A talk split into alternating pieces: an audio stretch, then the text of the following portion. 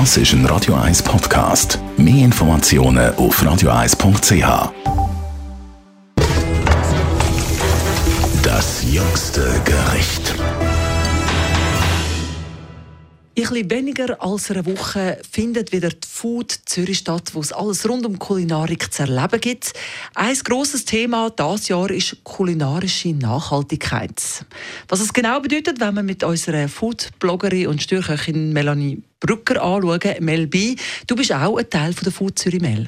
Ja, genau. Ich mache das ja schon das sechste Mal mit. Und bei meinem Event gibt es das Mal Nachhaltigkeit im Bubbles und im Essen. Also sprich, es gibt ganz tolle Winzer-Champagner-Begleitung zu meinen fünf Gängen, die ich präsentieren werde, die tendenziell ein bisschen mehr auf der Gemüseseite sind. Ein bisschen etwas Fleisch gibt es, aber natürlich dort auch von glücklichen Tieren und nachhaltigen Produktionen.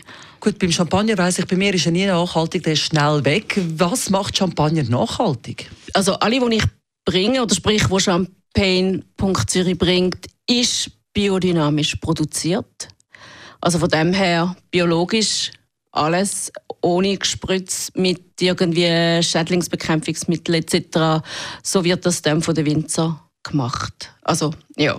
Also auch beim Champagner und beim Wein kann man sehr wohl darauf schauen, dass es eben nachhaltig ist. Und beim Essen sowieso, das können Sie bei der Mel B erleben. Wie ist das, wenn man bei dir äh, am Essen ist? Erklärst du das Essen bei jedem Gang? Ja, ich tue bei jedem Gang etwas erzählen und tue die Leute ein bisschen sensibilisieren, auf, auf was man sollte schauen beim Einkaufen etc. Und ähm, ja, einfach auch, dass sie natürlich wissen, was sie dann da Feins überkommen auf dem Teller.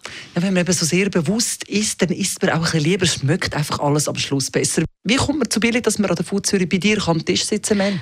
Man tut auf foodzürich.com ähm, im Veranstaltungskalender schauen. Der erste Event ist am 9.9. und der zweite am 16.9.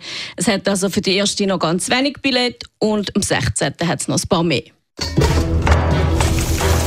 Das jüngste Gericht.